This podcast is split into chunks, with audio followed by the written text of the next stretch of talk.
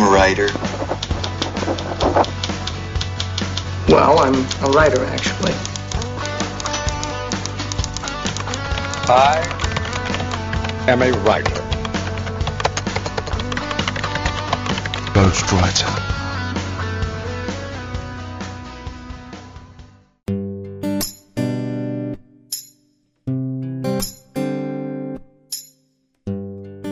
Saudações literárias, queridos ouvintes. Eu sou Ricardo Erdi e esse é o podcast Ghostwriter.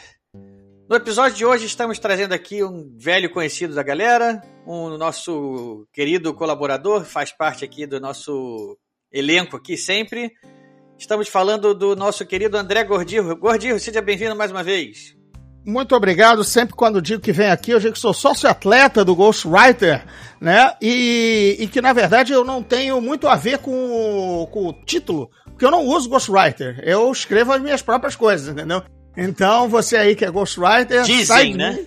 Dizem, dizem. Na verdade, o meu vizinho aqui, que eu, que eu faço as compras por ele, deixo na porta por causa da pandemia, ele escreveu o livro para mim, entendeu? Boa. Bom, eu vou ali conversar com o Modern, a gente vai ler ali uns recadinhos e a gente já volta. Espera aí, gordinho, não sai daí não.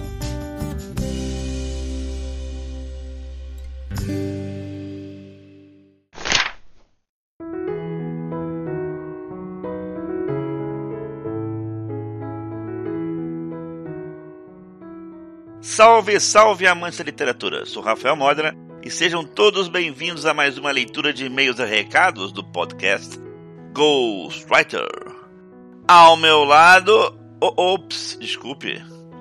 Hoje não tem ninguém ao meu lado, nem virtualmente. O senhor Ricardo Erdi veio ao Brasil, mas está passeando pelas belezas naturais desse país e esqueceu de estar presente hoje na leitura de e-mails e recados. Então, serei somente eu hoje ao lado de vocês. Para aqueles que não querem ouvir os e-mails recados do episódio passado, por favor, pulem para o tempo 10 minutos e 30 segundos. Bom, pessoal, hoje é rápido, só tem eu, né? Mas recebemos aqui uma cartinha, um e-mail para ser lido. Vamos ver aqui quem mandou e-mail. Quem mandou e-mail aqui, ó. Opa! O e-mail que enviou foi o ouvinte Renato Caldas, comentando sobre o episódio anterior das nomeações da BL. Vamos lá para a leitura.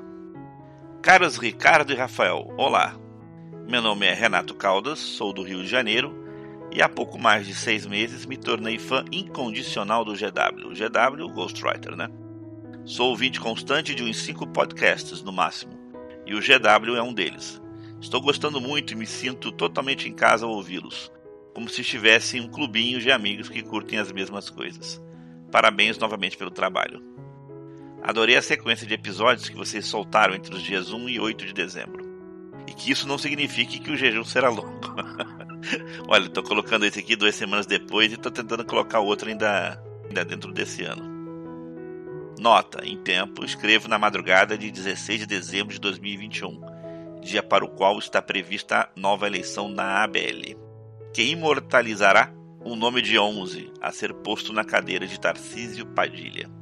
Sedas rasgadas, vamos ao que interessa. Difícil dizer que foi meu episódio preferido entre os três, mas posso garantir que já encontrei livros de Fernando Dourado que comprei usados pela Amazon e estão para chegar. E o episódio sobre as duas nomeações mais recentes da ABL me colocou a pensar sob uma ótica pouco convencional. Explico. Acabo de ler Anos de Chumbo e Outros Contos, de Chico Buarque, a quem, como bem ressaltaram, já foi agraciado com um prêmio Camões, mas não possui uma cadeira na ABL. Estou lendo também A Rebelião das Massas, do José Ortega y Gasset. Esse vai demorar, a leitura é densa e demanda dedicação e seriedade para bom proveito.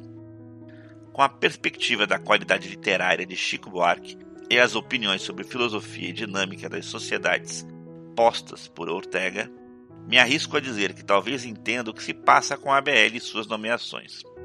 De fato, a ABL reflete o que Ortega e Gasset chamaria de opinião das massas. Com todo cuidado, é importante saber que, para Ortega, as massas não são apenas grandes quantidades de pessoas.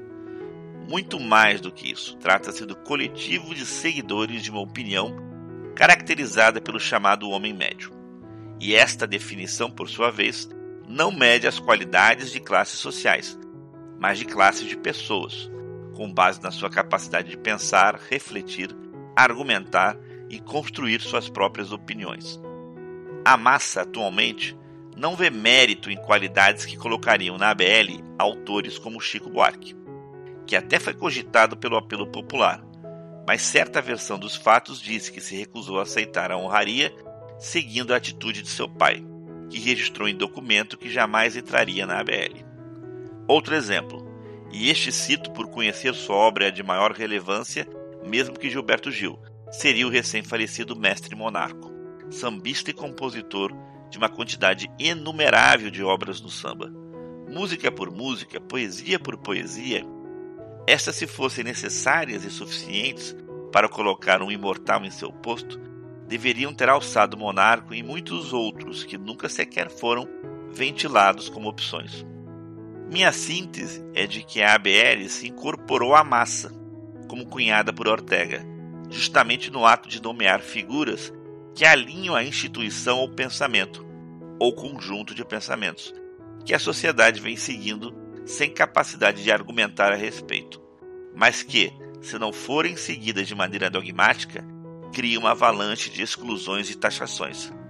Racistas, sexistas, homofóbicos, elitistas, etc, etc. Que certamente seria um fardo pesado demais para uma estrutura sem capacidade de suportar tal carga como parece ter se tornado a ABL. Mais uma vez, obrigado pelo brilhante trabalho que fazem com o GW. Por favor, mantenham aquele tempinho que vocês colocaram ao fim do episódio do Fernando Dourado, onde foi lida uma poesia, como um espaço para lerem outros trechos significativos de obras de outros autores. Muito obrigado e se preparem, pretendo perturbar com futuros e-mails e mensagens pelo Twitter. Forte abraço, Renato Caldas. Não só lida, vou anotar essa sugestão final, a gente realmente gosta que as pessoas passem para a gente um, é, um feedback, né? Todo mundo gosta quando executa um trabalho. E se é para melhorar, se é para acrescentar, estamos aí presentes. O único problema é encontrar gente com voz boa para poder recitar, né, ou ler trechos de poesias ou outras obras, né, para poder abrilhantar mais o programa. Mas de qualquer forma, está anotado. E por favor, Renato, não esqueça que é só promessa. Pode voltar a perturbar com certeza. Estaremos esperando por isso. Bom, pessoal, para aqueles que querem mandar e-mails para a gente, não esqueça o endereço, que é o programa gw.gmail.com. Programa gw.gmail.com.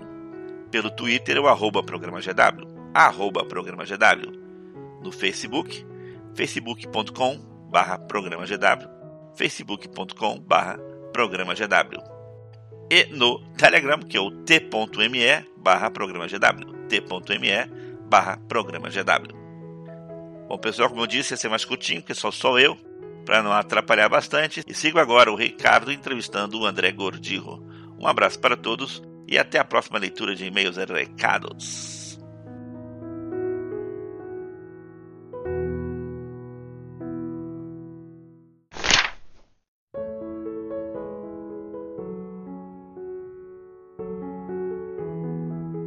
Bom, voltando aqui agora Aproveitei para descer e comprar no carro do pão, que está atrapalhando a nossa gravação aqui. Como enquanto o Modena ficou lendo os, os, recadinhos, comprei uns brioches. Se alguém quiser um empadão, sejam bem-vindos ouvintes, sejam bem-vindos Ordi.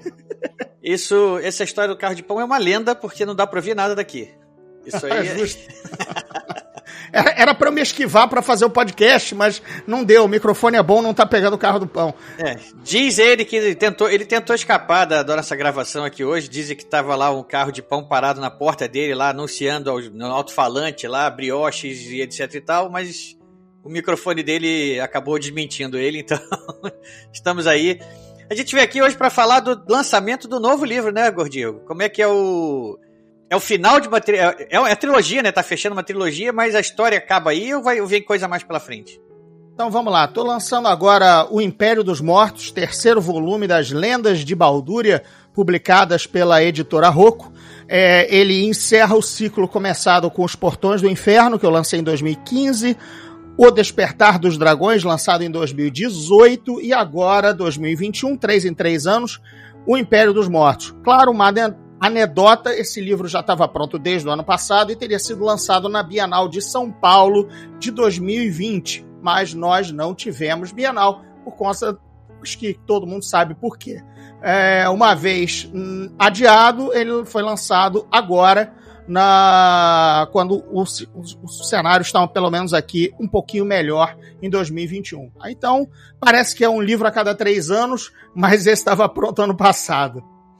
E vamos lá, eu, já a gente tinha feito essa brincadeira aqui internamente, né? O primeiro livro, O Despertar dos Dragões, né? Não, não. Primeiro é Os Portões o, do Inferno. Isso, Os Portões do Inferno. O segundo, Despertar dos Dragões. E eu tava pedindo pro Gordirro para que no terceiro tivesse alguma palavra com ons.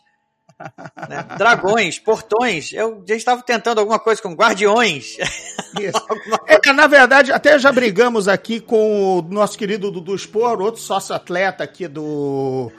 Do, da diretoria, do nosso, né? Do, da diretoria do, do Ghostwriter, que era. Que, é, é, assim, a brincadeira com ele era que eu homenagearia cada livro seria um dos clássicos vilões de campanhas de RPG, né? Então, o primeiro era Demônios, que também tem a beça, né? Segundo, dragões, pô, Dungeons and Dragons, tá até no nome do maior dos RPGs, então o dragão é sempre muito ligado ao RPG, e finalmente os desmortos, né? Os undeads, os mortos-vivos, que era o encerramento. Então cada livro é um dos é, inimigos clássicos do, de RPG e eu, eu queria fazer, de fato, títulos bem marcantes, sabe? Não só pelo ONS, mas como que batesse assim, sabe? Do tipo. Enfim, parecia filme dos anos 80, super apelativo na marquise, sabe?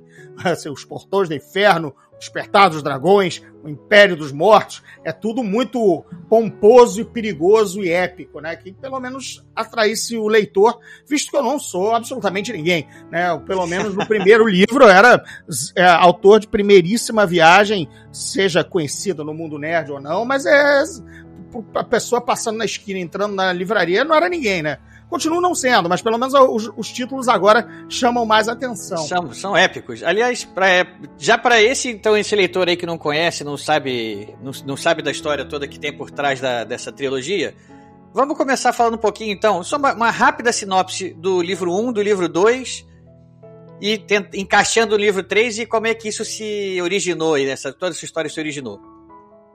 A aventura é uma literatura de fantasia épica tradicional, ou um pouquinho fora do tradicional, com reinos, heróis, é, altas magias, grandes perigos, mas fugindo e fugindo muito do esquema cansado do prometido ou do grande mal que despertou ou da, é, da, da, profecia, da jornada do herói, não tem nada disso. A melhor forma que eu explico para o leitor que está aí curioso, em termos, eu vou falar o meu pitch de velho e o meu pitch jovem. Vamos ao pitch jovem, que é, afinal, quem ouve podcast é jovem. É, seria o Esquadrão Suicida encontra o Senhor dos Anéis. E para os velhos é, seria o, os Doze Condenados encontram o Senhor dos Anéis. Basicamente, um grupo de desgraçados, ou seja, não tem um herói um protagonista, é, é, um bando de ferrados na vida, num ambiente fantástico, medieval, é, recebe, recebem missões meio que suicidas para resolver. Então, e, com, e, nisso aí enxerga uma chance de glória. Obviamente, a gente eu apresento esses personagens no primeiro livro, no, no, nos Portões do Inferno, quando um, uma incursão de elfos da, das profundezas tenta abrir um portal para liberar as trevas no mundo.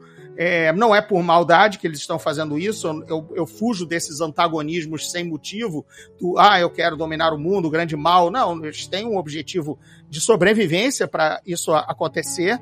É, e os heróis, esses anti-heróis, se veem no meio, no, no, no, caminho deles. O Despertar dos Dragões acontece também a mesma, a, a, a mesma fórmula, digamos assim, que os, esses anti-heróis agora se veem diante de um maluco que quer despertar os dragões também por motivos é, é, muito esclarecidos, assim, até louváveis ou não, fica da parte do leitor resolver. O Império dos Mortos, curiosamente, olha só, o, o escritor só sabe fazer um tipo de história. É, o, a, a, a nação de Corangar, que é chamada de Império dos Mortos, está é, tá, tá, tá prestes a ir, a ir para a ir à ruína e decide invadir um reino vizinho, de novo, não por maldade, mas simples por, por simples sobrevivência. Ou seja, eu tento evitar no, na saga inteira de colocar o antagonista exatamente maniqueísta. Você entende porque ele está fazendo aquilo, ele só é o antagonista porque eu estou contando do ponto de vista dos anti-heróis. Mas se eu contasse o,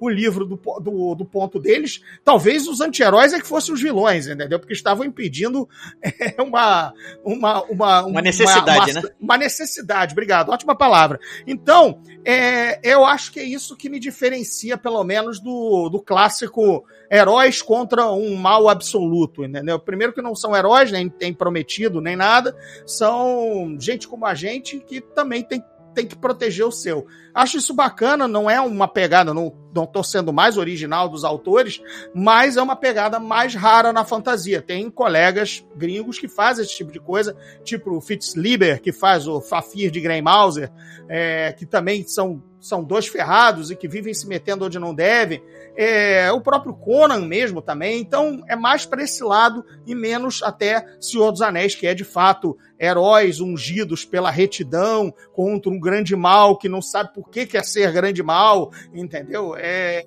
nada disso. Então fica aí o convite para que vocês conheçam. E ele é baseado, essa trilogia é baseada nas minhas campanhas de RPG. Erdi participou de algumas delas, é, não exatamente das originais, né? Mas que foram jogadas lá por 95 é, e tal. É, que é essa campanha de Baldúria mas ele já participou, nosso querido host aí, de várias e várias encarnações, porque tem muitas gerações de heróis em Baldúria, e é isso que eu digo como você perguntou, eu encerro essa trilogia, mas eu tenho material para continuar desmembrando isso aí como, como outras séries de fantasia baseadas em RPG, tipo Dragonlance, tipo o A. Salvatore, que escreve o Drist, uh, e que tem 60 livros Drist, do Drist do Urden. Exatamente. Aliás, deixa eu aproveitar esse gancho que você está falando isso. Então vamos, vamos, vamos falar um pouco do cenário, do world building que gerou isso tudo, né? Como é que começou o world building aí, esse, esse cenário, todo esse mundo que hoje em dia essa trilogia é, acontece nesse mundo. Então, como é que começou essa história toda? Eu tô fascinado por um tema que eu quero elaborar em outras palestras aí, que é a dicotomia entre hard, hard world building, soft world building. E vamos falar em bom português. Criação de mundo mais leve ou mais pesada, né? A, o, a mais leve é aquilo que você é, dá elementos, coloca, contextualiza o mundo, mas não responde tudo, deixa que o leitor é, fique com dúvidas, não em dúvidas da trama, pô, a trama é furada. Não, mas fica pensando, pô, o Império tal ruiu, por que que ruiu? Deixa para uma outra ocasião. Ele pode imaginar por si próprio, entendeu? Porque o foco mesmo é no, é no, no desenvolvimento dos personagens e no andar da trama. No caso, então, eu trabalho no tal, na tal da criação de mundo leve e eu tenho três livros para ir expandindo cada vez mais, dando respostas e provocando mais questionamentos. Mas são questionamentos que, repito, não tem nada a ver com furo na trama, e sim aquela, poxa, gostaria de saber quando é que houve a, como é que foi a primeira grande guerra dos dragões, que eu cito no, no Despertar dos Dragões, por exemplo. Eu cito, diz, digo alguns combates que aconteceram entre alguns dragões, mas não fico a lá o Tolkien colocando a data, é, descrevendo o reino, quantos dragões foram envolvidos. Não, fica aquela coisa mais soft que te leva a participar mais com a tua imaginação e a tua curiosidade. Então, é, respondendo de novo, ou melhor, a sua pergunta, eu me foquei em contar as tramas, desenvolver muitos personagens e a criação do mundo ela foi acontecendo a partir das necessidades da trama e do que eu já tinha escrito, já de prévia de world building, de criação de mundo, mas não a ponto de virar enciclopédico ou de, quiçá, eu me prender tanto às, às coisas que eu postulei que eu não conseguiria levar a história adiante porque uma, estava engessado na minha, no próprio, no próprio é, informação enciclopédica que eu joguei no colo do leitor. Eu acho que tem os seus momentos de informar o que é necessário ou não. De novo, vai de estilo. Mas você tem aí anotado em você, nos seus alfarrábios aí, toda essa base desse, dessa criação do mundo e dos personagens? Ou isso você vai. E, e, afinal, você pode ter essa, todas essas informações guardadas com você e você não precisa oferecer ela para o leitor o tempo todo, oferece na medida do necessário. Ou você Isso. simplesmente cria ela de vez em quando de acordo com a necessidade também? Eu tô mais no seu segundo. No seu, na sua segunda assertiva. Que, por exemplo, eu sei que o Império Adamar ruiu. Né? É, é, um, é o velho império que, que, que norteia a, a, a história. Né? É, não, é, não disse porquê, só. E, sinceramente, ainda não sei exatamente porquê. Fico jogando. Eu adoro isso. fico jogando comigo mesmo possibilidades. Tenho umas três ou quatro frases com interrogações nos meus alfarrábios. Em algum momento, uma delas vai fazer maior sentido quando eu precisar disso na história. Entendeu? É, eu acho que esse pré-preparo muito sei lá, outros escritores talvez no pré-preparo se inspirem mais. Eu, eu prefiro manter na dose certa. Para mim é como se fosse fosse um rodízio, entendeu? Um rodízio não, o rodízio vem até você. É no, no, no All You Can Eat Buffet aí dos Estados Unidos e aqui no Velho Bom o restaurante por quilo, né? Que você vai lá e você pega a quantidade necessária, mas você sabe que no horizonte está tudo à sua disposição no caso, na imaginação ou no seu, nas suas anotações. E quando essas, essas inspirações vêm assim, você fala, ah, por exemplo, o Império da Mar ruiu, de repente vem uma ideia, pô, ele pode ter ruído por causa desse motivo. Essas inspirações normalmente vêm em que momento? Quando você está no banho, quando você está dormindo, quando você está cozinhando, como é que, como é que funciona o dia a dia do escritor aí? Todas as afirmativas. É, Pô, lavar louça é ótimo, tomar banho também, se você já for com isso no caminho. Às vezes você vê um documentário, por exemplo, eu gosto muito de ver.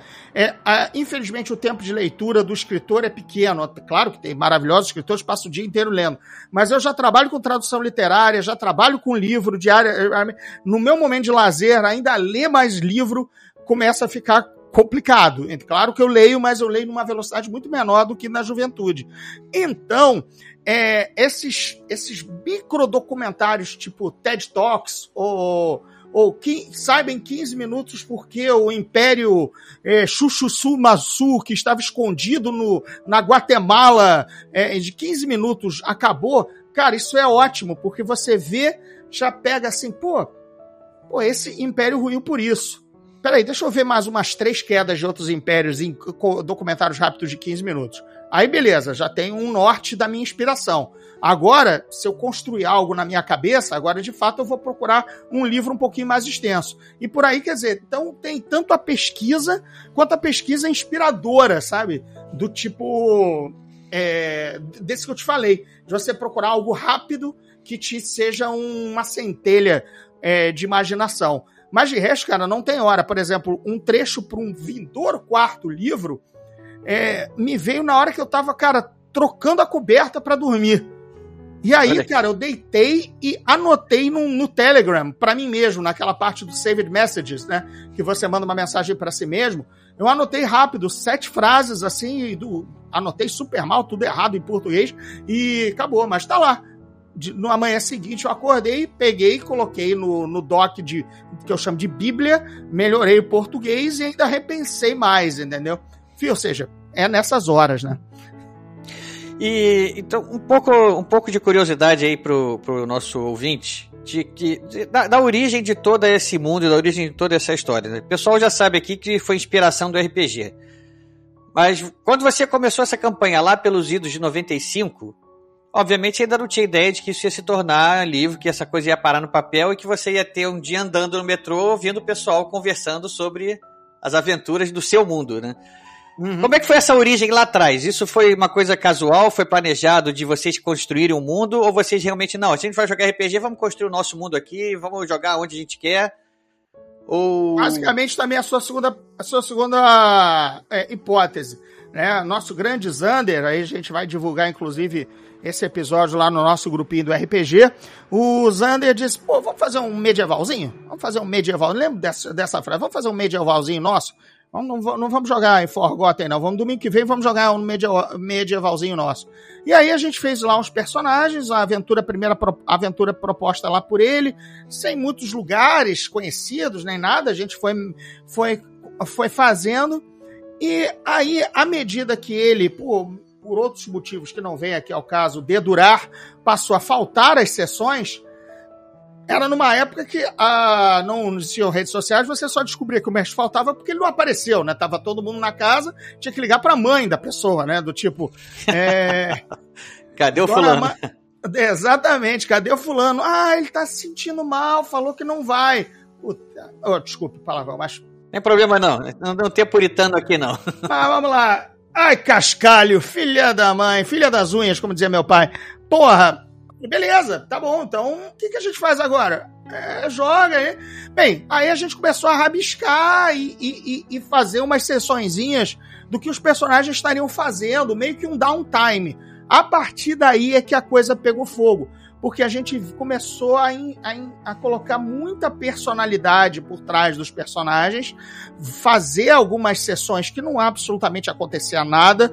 Uma delas aí, eu, eu também peço desculpas a quem se chocar mais, mas a gente simplesmente é, jogou, entre aspas, a criação do puteiro da cidade, entendeu? Do tipo, entendeu? Cara, é bizarro isso. A gente, a gente jogou e jogou ideias, né? Teve dado na mesa rolando e também teve troca de ideias. Cara, a partir daí a gente viu, a gente tá fazendo mais um world building do que de fato jogar RPG. Mas a gente tá curtindo demais, é uma outra vertente. E aí eu assumi, eu encampei as aventuras como mestre passei a usar essas ideias que já estavam sendo desenvolvidas à mesa, e aí, gente, vamos de fato jogar dessa forma que a gente está aqui, nesse transe coletivo de criar Baldúria, e vamos fazer aventuras que tenham a ver. Depois o Zander voltou também a mestrar, pegou já o bonde andando e fez outro. Foi um alívio até, porque aí pude voltar a jogar com os personagens, e a coisa foi andando e virou esse monstro amorfo, que era apenas uma aventura dominical. Só que aí você, era. A questão era entre tantas e tantas campanhas jogadas de RPG pela gente nesse longo período de anos, essa foi a que rendia mais literatura, rendia melhores personagens e melhores histórias. E no, no, no final das contas, aquele papel de cronista das aventuras que ca cairia nas minhas costas por ser o único ali que de fato vivia das letras, por ser jornalista e tal, é, calhou de ser e saiu. É isso. Então, dos, das mesas de RPG do Rio de Janeiro, é, lá, pelos, lá pela década de 90, né, meados da década de 90, surgiu, estava surgindo ali um mundo que hoje em dia está consagrado, né? podemos dizer que está consagrado, a ponto de você mesmo, como autor, já ter ouvido no, no metrô, né? Eu me lembro de ter comentado alguma coisa, né? Aliás, eu não lembro se o seu foi o Crispim. Foi o Crispim, nosso querido Baldo, nosso Oswaldinho, que é um dos personagens, e o meu leitor beta, né, ele já viu o livro em alguns lugares, assim, é, Os Portões do Inferno e, e é, sendo lido, né, e assim, alguns olhares também tortos para a pessoa que estava lendo, né? É muito bacana. É, essa, essa era das redes sociais é legal porque, obviamente, enfim, estreita o laço com o escritor, é, o, escritor o autor, o ator o leitor fica feliz de receber o livro e postar e marcar você, né? Marcar, como, como assim marcar, né? Você imagina você marcando o Arthur C. Clarke quando você estava tá lendo um livro dele, sabe? tipo, né? Tipo, marcar. O que, que é marcar? Ei, Arthur C. Clarke, tô lendo seu livro. É meio que assim, né? Do tipo, é, abrir a janela assim? e é, gritar pro mundo, né, cara? Essa é boa. abrir a janela. Arthur! Se você tá me ouvindo, eu tô aqui! Essa cena foi ridícula.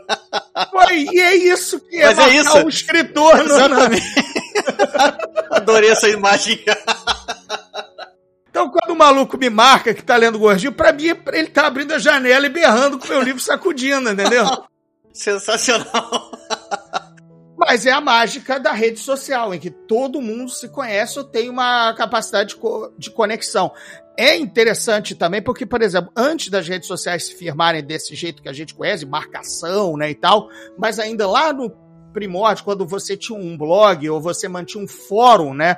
É, eu lembro Michael Moorcock, o criador do Elric, mantinha um fórum oficial dele mesmo. Ele tinha, então tinha um moderador com BBS. Quer dizer, tudo bem, ele não lia sempre, mas você, se você postasse algo ali, saberia que de repente um, um Murcock poderia responder. Era um proto marcar o, lei, o autor para ver se ele te responde, né? Hoje está todo mundo no Twitter, eu, eu converso com o autor do Rambo, David Morrell, né? Eu, quando ele fala algumas coisas de literatura, ele tem a, ele tem a fineza é, e de, de, repente o tempo, de me responder, sabe? É, algum, o Neil Gaiman é muito atuante no Twitter e é um gigante, né? Bem mais do que Ele o, já me respondeu uma vez. Viu? Olha só. Pô, no Twitter. o Neil Gaiman já respondeu, Erdi, gente, vocês todos têm chance. É, foi uma, uma, ocasião em que o cachorro dele tinha morrido. E ele comentou lá, falando, falando sobre a morte do cachorro. E um monte de gente lá dando as condolências para ele lá e tudo. E eu uma, fui mais um no, no, no bolo lá, né? Falando alguma coisa. Por acaso ele respondeu a minha. Acho que ele pegou a minha assim para exemplificar para todo mundo. Para todo mundo que tá me mandando isso é aqui. Pra cagar e abriu a tua naquela hora no Twitter, né? Foi mais ou menos isso. e aí foi a resposta veio só para mim. Aliás, pra, foi como eu entendi, né? A resposta veio pra uhum.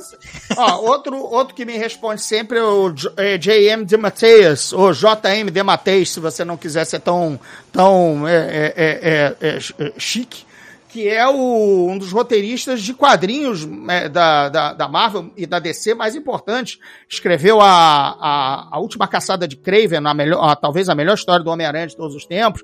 O, escreveu a Liga da Justiça Internacional, a Liga Galhofeira dos anos 80. Cara, ele sempre me responde. Eu falo, eu faço, falo alguma coisa, algum comentário sobre a fase dele do Capitão América, qualquer coisa, ele sempre tem a fineza de responder alguma coisa.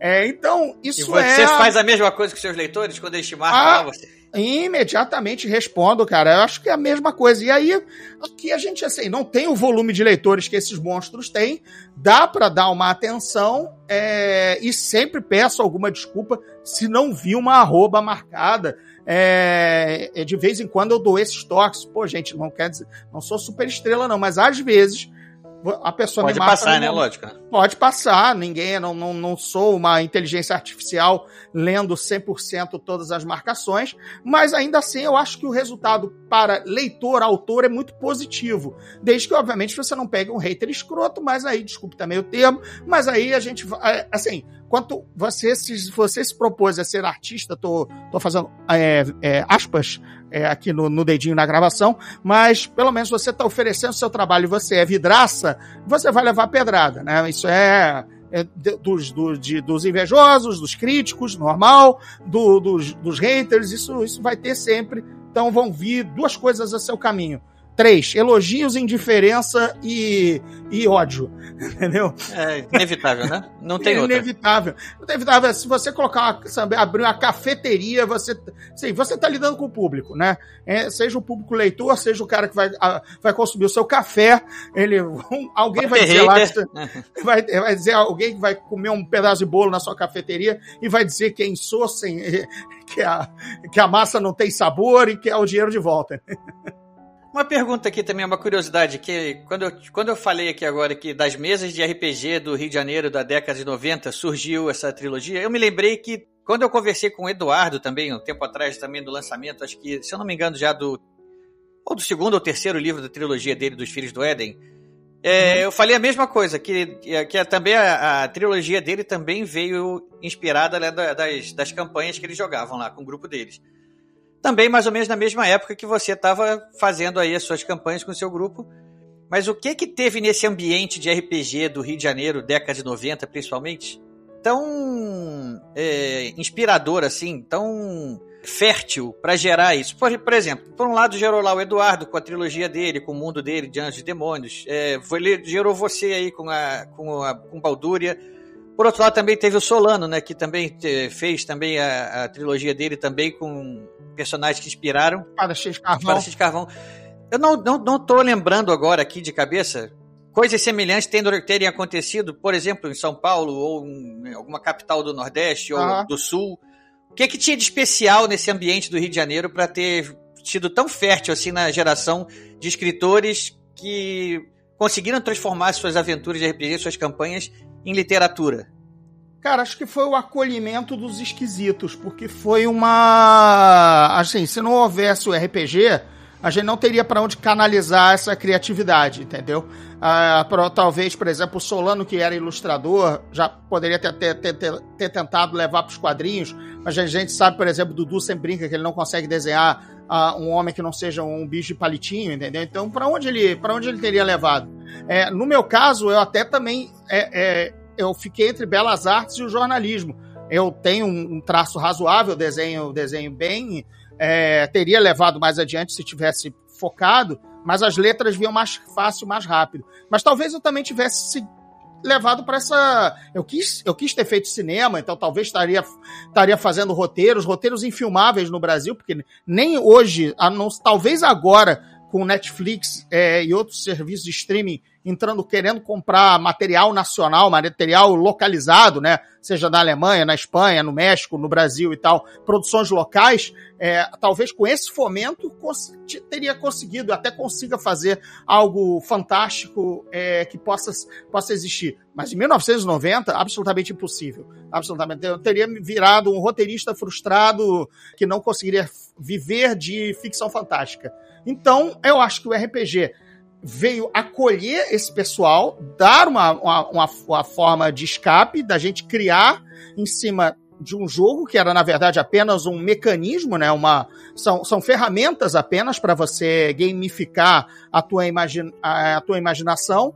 E aí deu certo. O Rio, o Rio nunca foi muito acolhedor com a cultura nerd, porque nós somos a cultura, desculpe aí, da bunda e do samba, né? Do sol, da praia, da bunda, do batuque. Então, todo mundo que é fora disso não é muito acolhido, né? Você. O, o, o Rio é isso que eu falei.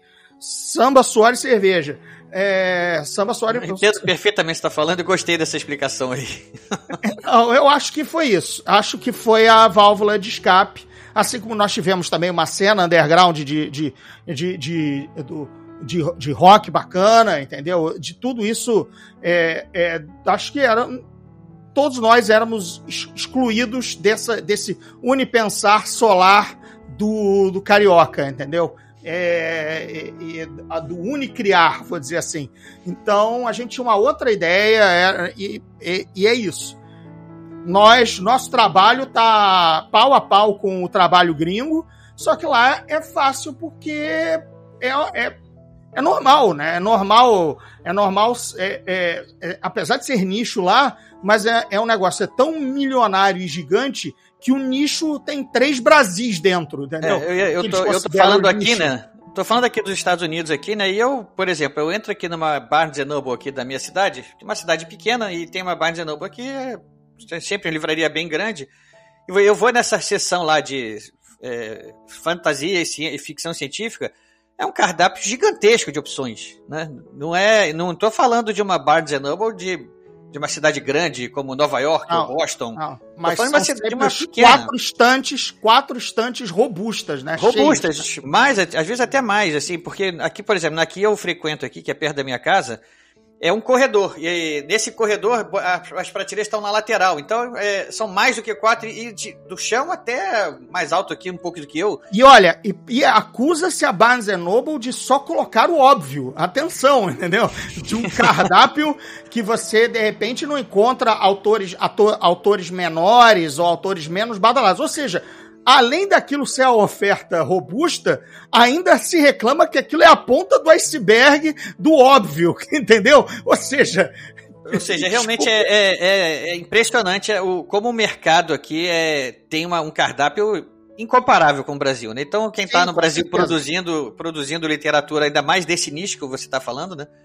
Ficção científica, fantasia, tudo, é realmente são heróis da resistência aí no, não, e a gente ainda encontra, nós da, da, da capa espada, digamos assim, espada e feitiçaria, nós ainda temos uma sorte é, em, em, cima da ficção científica nacional, que ainda é menor que a gente, né? Menor do que a fantasia. Talvez exatamente pelo volume popular que, a, que, a, que Game of Thrones, que o Senhor dos Anéis no, no, cinema tenha trazido a fantasia à baila, né? Hoje você sacode um serviço de streaming cai em seis, sete séries de fantasia do tipo homens fortes de espada, magia, etc.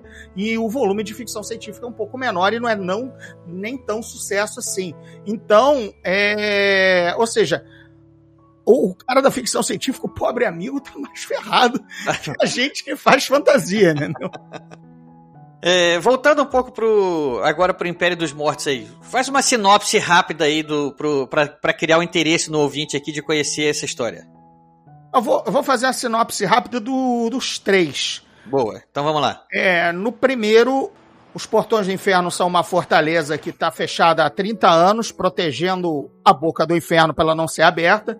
E uma raça de elfos das profundezas vai lá para abrir, porque uma vez que, o, que os portões do inferno sejam liberados, vai se espalhar as trevas eternas e eles estão eles só podem sobreviver sem luz. Então eles saem das profundezas para tentar recuperar a superfície, abrindo os portões do inferno. E nossos anti-heróis acabam se envolvendo nesse problema. No despertar dos dragões, agora são os elfos da superfície que resolvem colocar as manguinhas de fora.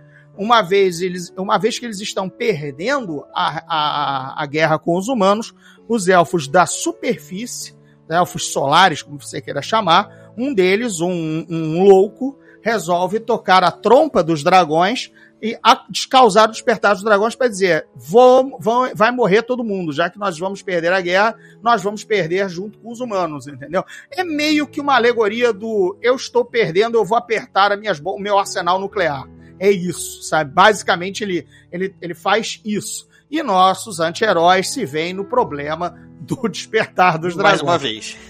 Finda a última sinopse curta, agora nós nos voltamos os olhos para Corangar, o Império dos Mortos ao norte, que está passando por uma instabilidade geomística. Um caô apenas para dizer que o continente está se desmanchando graças à, à, atividade de lava elemental no seu subsolo. Essencialmente, eles precisam invadir o reino vizinho o quanto antes num êxodo. Né? Ou seja, eles estão vendo o deles, né? E eles estão vindo. Quem está é, eles no estão caminho. vindo a, é, eles estão vindo a lá MST, entendeu? Tipo, olha, nós, nós vamos invadir. Quem, quem está numa boa não vai ceder as, o seu reino é, para esses retirantes que, na verdade, estão vindo com uma armada bélica, né? Também não vieram exatamente pedir um favor. Então, se tivesse tido um pouquinho de tato e diplomacia, talvez tivessem conseguido um lugar ao sol não vieram dessa forma, vão apanhar igual, entendeu? E, e cabe, obviamente, aos anti-heróis de Baldúria. Eu fico brincando, nosso querido Oswaldo e eu, a gente fica brincando que Baldúria é minha aldeia do Asterix. É a pequena aldeia onde tudo acontece e eles são irredutíveis e resolvem tudo no jeito deles, entendeu? Sensacional. Então tem o Asterix, o Obelix ali. Muito bom. Já até sei quem é quem. Eu ainda não li esse terceiro, porque, como eu já te falei, a dificuldade de obter exemplares aqui nos Estados Unidos é grande, né? Então eu tenho que ou, ou recorrer ao Kindle, ou como eu tô com uma viagem programada para o Brasil, acho que eu vou tentar ter ele fisicamente em mãos mesmo, que, que eu acho melhor assim. Você leu já o primeiro e o segundo, né? Deixa eu, deixa eu agora já colocar, colocar o host em, em, em, em problemas, né? Não, é pode, geralmente pode, Pode fazer, pode tirar aí, fazer, tirar a lição aí.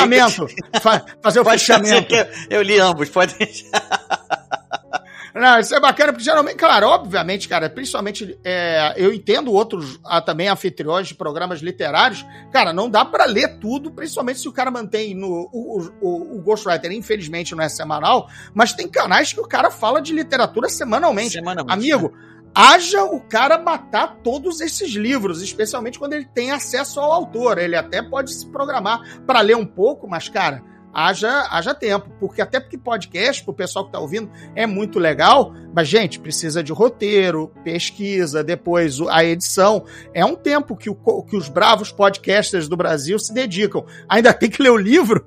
Poxa, é pesado, né? Preparação básica, né? No mínimo. É, bom, enfim. É, então quer dizer que o Korangar agora, o, os mortos estão em busca do seu lugar ao sol, vão enfrentar certamente problemas aí, e a trilogia acaba com essa história de Korangar, é, ou se vier coisa pela frente, vem no mesmo universo, mas com outros personagens, outras histórias, em outra, em outra linha do tempo. Como é que é o futuro de Baldúria? Sou um autor de um truque só. Uma one trick pony, né? O pony que só realiza um, um, um, truque. Eu só sei escrever Balduria. É, não é sei escrever, né? É porque criar outro mundo daria tanto trabalho ou ir para gêneros que eu gosto, mas eu acho que tem gente tão melhor fazendo gêneros que eu também gosto, espionagem, é, cyberpunk, etc. Deixa os caras, deixa os caras. Por acaso eu acho que eu sou relativamente bonzinho em fantasia, mas deixa os caras que manjam outros fazer. Então, se eu, eu em continuando como escritor, que eu, é, é um vício, continuarei em Baldúria, eu tenho um prólogo chamado Traição em Zenibar, que só existe em e-book. Ah, eu, sei, eu queria tocar nesse, aí também. Esse é o prólogo do, dos Portões do Inferno altamente spoilerento nesse, nessa palavra, nesse neologismo. É, então, evitem ler Traição em Zenibar se você não lê Os Portões do Inferno. Mas assim que vocês lerem Os Portões do Inferno, pode pegar Traição em Zenibar, vocês serão recompensados com uma outra visão da história, num prólogo bem, bem anterior ao que acontece, mas que desenvolve muito do mistério. Não que. Detalhe, pode ler Os Portões do Inferno, você sairá saciado eu não vou esconder informação nenhuma.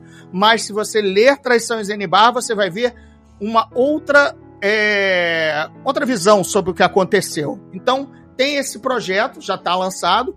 Eu vou dar continuação à Traição em Zenibar. Posso aqui adiantar o, o título para os ouvintes do, do Ghost Primeira mão, olha aí, primeira mão que vai se chamar Vingança de Zenibar, é a, é a sequência direta, e talvez ele seja um novo início de ciclo de livros de, de Baldúria. O que também é uma bela jogada comercial, porque vai te obrigar mais ainda a ler Traição em Zenibar se eu inaugurar uma nova trilogia ou uma duologia é, em cima dos eventos desse, desse e-book.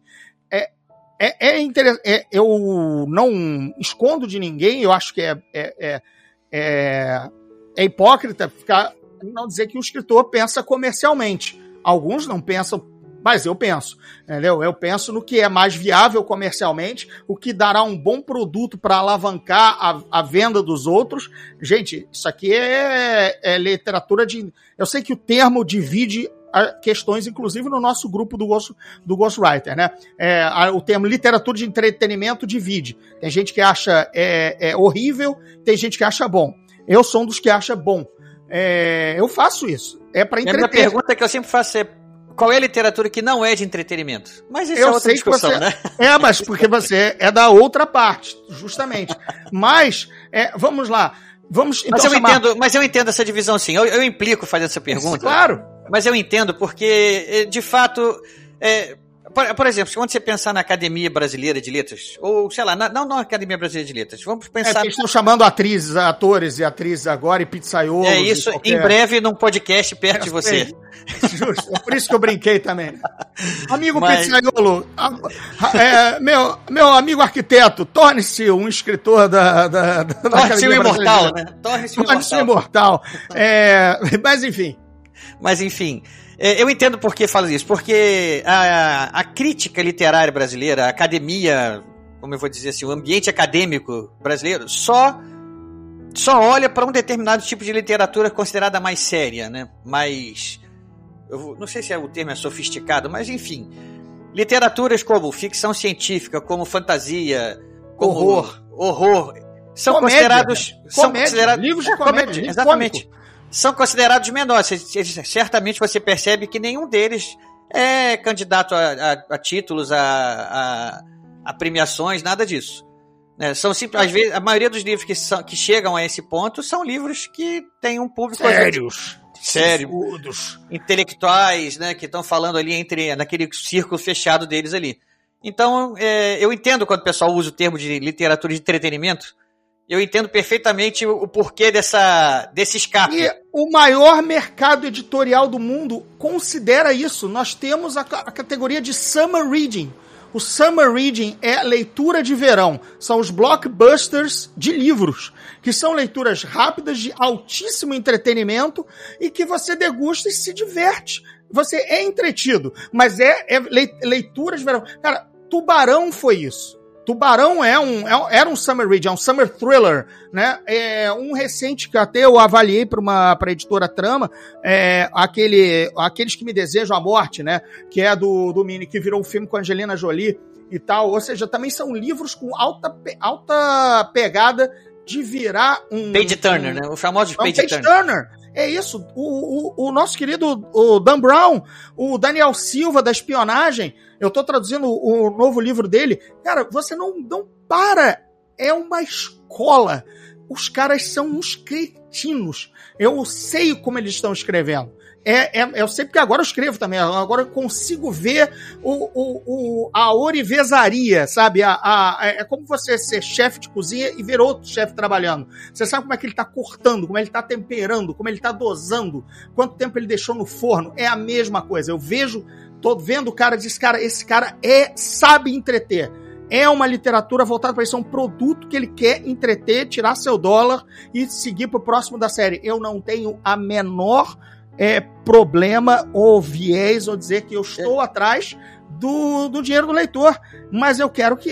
É, mas quer entregar para ele, é, para ele poder entregar. dar o seu dinheiro, você quer entregar para ele também a diversão, né? Porque, porque eu penso como um bom entertainer americano, né? Que é isso, né? Você, você, assim, você é julgado pelo, pelo dólar, né? Pelo quanto você o quanto, o quanto você é, entrega e, e, recebe de volta.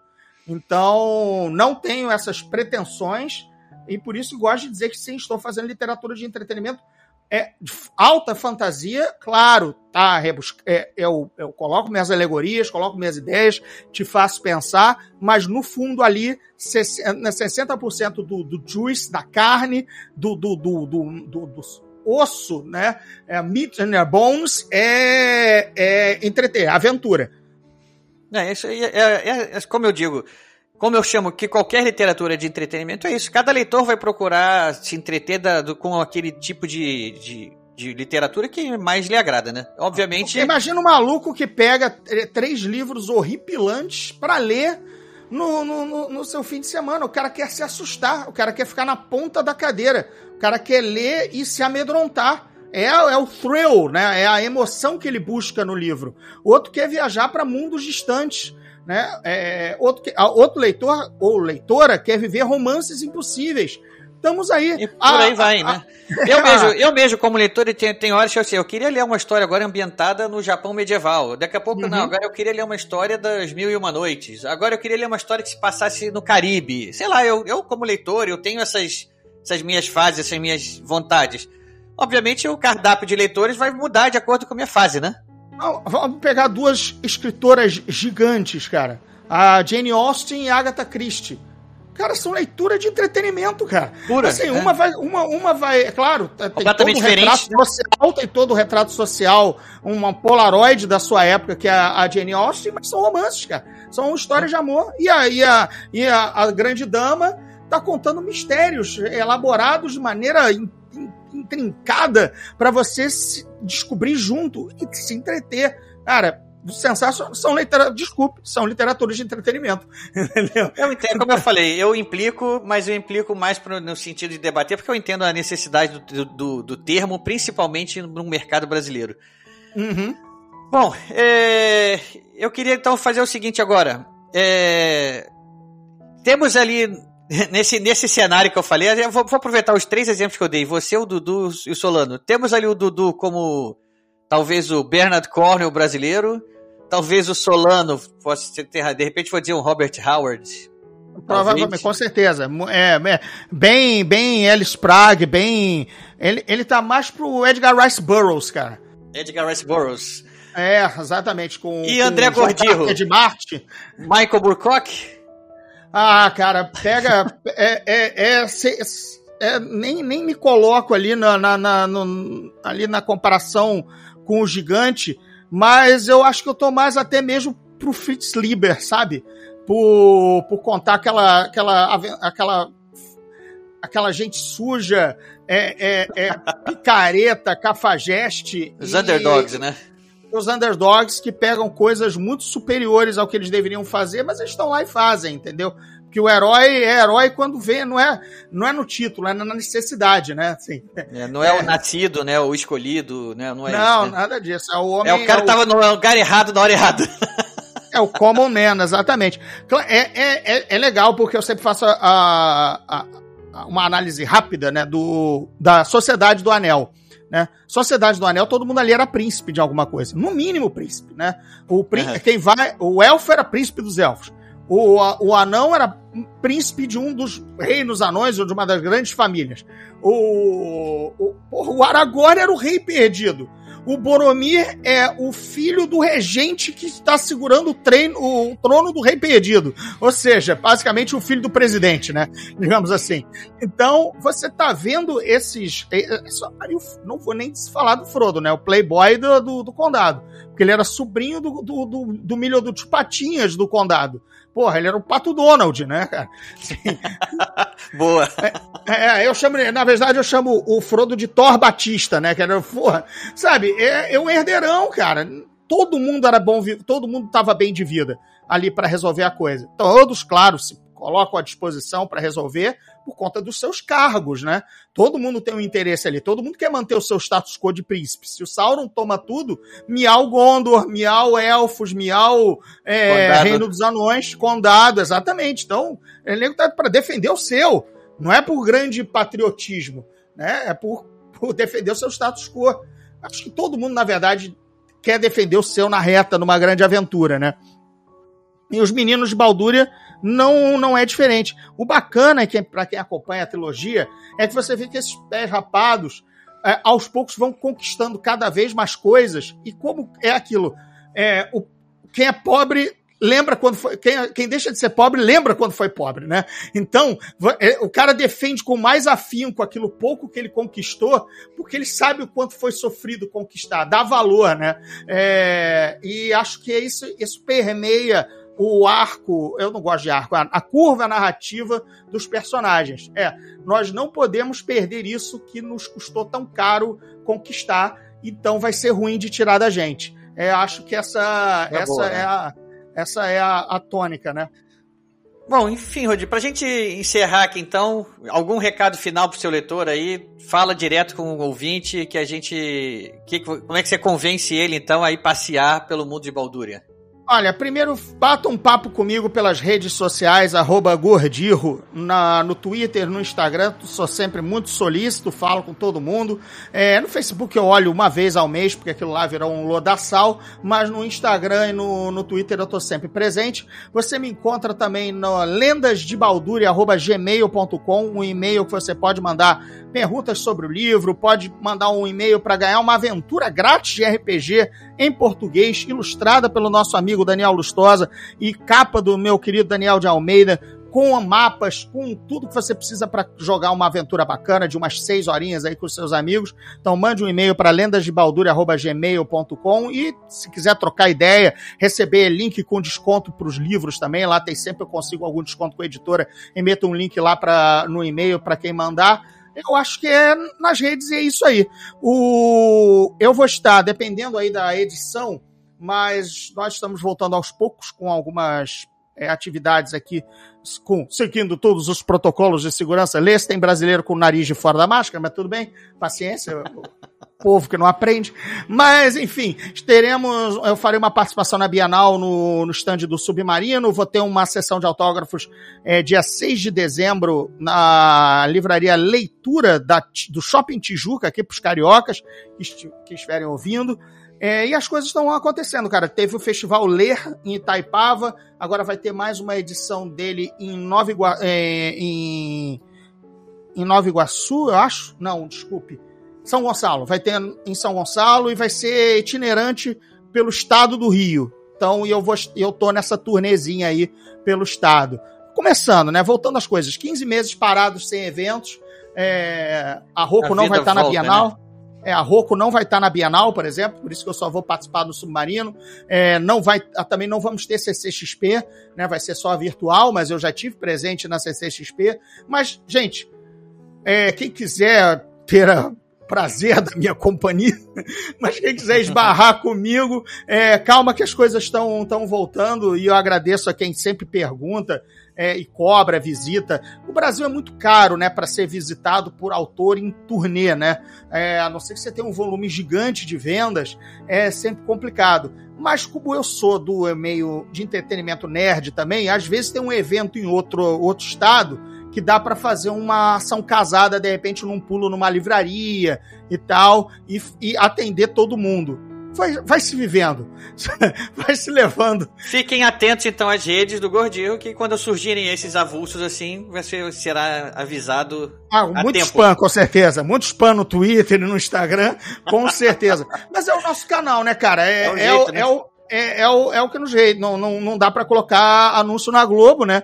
Nem outdoor no, no, nos ônibus. Então, hoje, é, a melhor coisa é seguir o seu o, autor que você curte, ou pelo menos tem curiosidade sobre o que ele fala. Não precisa ser um leitor exatamente, né? Eu, eu, eu sei que tem gente que me segue que diz, pô, ainda não comprei seus livros. Mas me segue. Já tem ali um, um, um vislumbre das minhas ideias. De repente, em algum momento você vai acabar lendo. Vai espero. sobrar uma graninha e vai comprar, né? Vai sobrar uma graninha, vai pegar emprestado do amigo, não importa. Mas acho que seguir é bacana porque já é um primeiro passo, até para você de repente ver se vai com a cara do cara e, e, e, e trava uma pergunta ou outra com ele para ver se é interessante. É isso aí. Bom, então você deu os seus canais aí de, de seus, seus endereços nas redes sociais. Você tem o um canal da Twitch também da, da, da Tativo, tá funcionando? Na é tá? Twitch toda. Tenho lives todo dia, mas sou eu ou jogando RPG que é então um bom fomentador aí de conhecer meu estilo de narrar, é, ou jogando videogame, que aí eu tô jogando videogame, mas tô batendo papo com a galera no chat numa boa, tô lá dando tiro e tal, mas tô jogando alguns jogos medievais também, então porque não dá para fugir de fantasia, mas twitch.tv barra gordirro para quem curte é, esse tipo de contato também, de entrar no chat e falar com o cara na hora, entendeu? Pô, ele tá em live, vou mandar. Tem sempre muita pergunta de livro no canal, é sempre, é sempre, é sempre bacana. Então, pergunta de livro. Pra gente fechar aqui então, despedir, a gente sempre despede fazendo a pergunta: o que, que você está lendo agora no momento? Ah, o novo livro do Daniel Silva, que acho que eu não devo poder dizer o nome, mas eu tô sempre lendo o livro que eu tô traduzindo. Isso é. Isso é inevitável. É isso é inevitável, eu tô nas páginas finais. É, e pretendo, agora que eu encerrei a minha releitura de Duna, pretendo reler o Messias de Duna. Isso se não ler é, Wild Crazy Guys, que é a biografia uma biografia generalizada daquela primeira leva de humor, de humoristas dos anos 70, 80 do SNL, Saturday Night Live, que basicamente é Dan, Dan Aykroyd, Chevy Chase, Steve Martin, é, o... Essa turma o, nada fraca, né? Nada, o nada fraca, Ed Murphy, Wild Crazy Guys. Como uma, um bando de loucos dominou Hollywood e a TV primeiro no SNL, né, no Saturday Night Live, e dali partiram para ter grandes carreiras no cinema e nos, e nos darem pérolas do humor besterol dos anos 80. Bom, dica é de aí. livro aí pra galera, tá? Não li ainda, mas é, já deixo eu, dica de livro. Eu já fiquei interessado aqui. Dou uma segunda dica de livro, cara, infelizmente tudo em inglês, foi mal aí, leitor do, do do Ghostwriter, mas, cara, os livros estão lá. Os livros interessantes saem lá primeiro quando sai. É o, a biografia das, dos, da turma do Pernalonga, o Mary Melodies, que conta a história da criação do, do estúdio de animação da Warner Olha, em resposta legal, nem, nem à Disney. Desse. É, você não, você não, você é assinante do Zona Neutra do meu blog, não viu eu postar sobre esse livro. Ainda não vi, ainda tá lá no mural. Eu tô atrasado, eu tô atrasado lá. Procura no mural que tá lá, o livro foi lançado em outubro, é, é uma biografia da turma do Pernalonga. Cara, Quem criou, a, Vou comprar amanhã. É, é, cara, aproveita Black Friday, porque é uma é, pelo que eu li, é, pelas resenhas, porque eu publiquei imediatamente quando o livro foi lançado, muito interessante para quem curte cultura pop e quem tem uma grande nostalgia de ter crescido vendo as reprises da, da turma do Pernalonga, e que é um que é um produto que faz sucesso desde o primeiro desenho do Gaguinho até Space Jam 2 agora, entendeu? Então, é algo que transcende gerações. Ficam então as dicas literárias do nosso querido Gordirro. É, eu acho que a gente já passou por tudo. Então é isso, Gordirro. Agradeço mais uma vez sua participação aqui. E eu sou Ricardo Erdi e esse é o podcast Ghostwriter encerrando.